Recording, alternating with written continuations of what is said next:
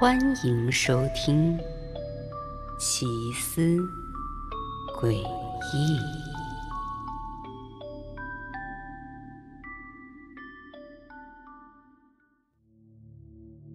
贝尔一家刚结束了愉快的野炊，可那份喜悦还没维持多久呢，就被他们走回家门口看到的景象给彻底抹消掉了。因为贝尔家的门啊，门锁已经被人给撬开了，房门现在分明是虚掩着的。贝尔和妻子也就立刻明白，自己的屋里啊，八成就是进贼了。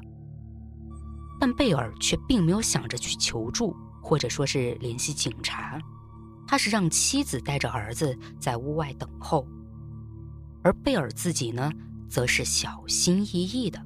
推开房门，走进了屋内。当贝尔走进屋后，是看见客厅被翻得乱七八糟的，储物柜里的食物也几乎被人啃咬过。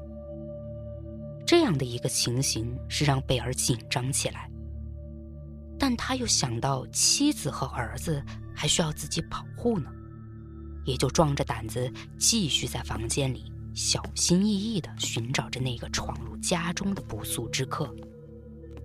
也就在贝尔查看到儿子的卧室时，他有了发现。贝尔是透过门缝小心地观察着卧室里的情况，他便看到有一个身影正躺在儿子的床上。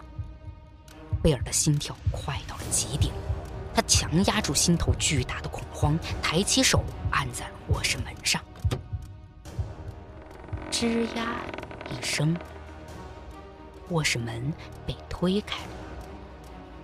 然而，当贝尔看清楚床上躺着的到底是什么人的时候，他紧张的心情瞬间就放松下来。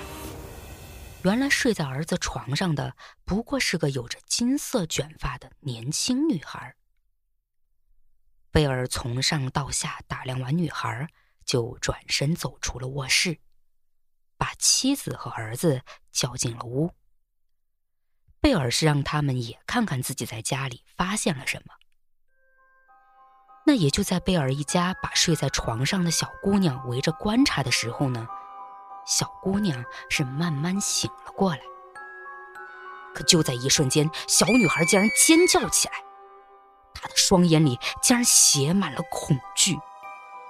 而贝尔一家呢？他们并不在意女孩的尖叫，不过贝尔的儿子倒是对女孩充满了好奇。这是一个人吗，爸爸？小熊一边说着，一边伸出舌头舔了舔爪子。是的，儿子，他是我们今天的晚餐。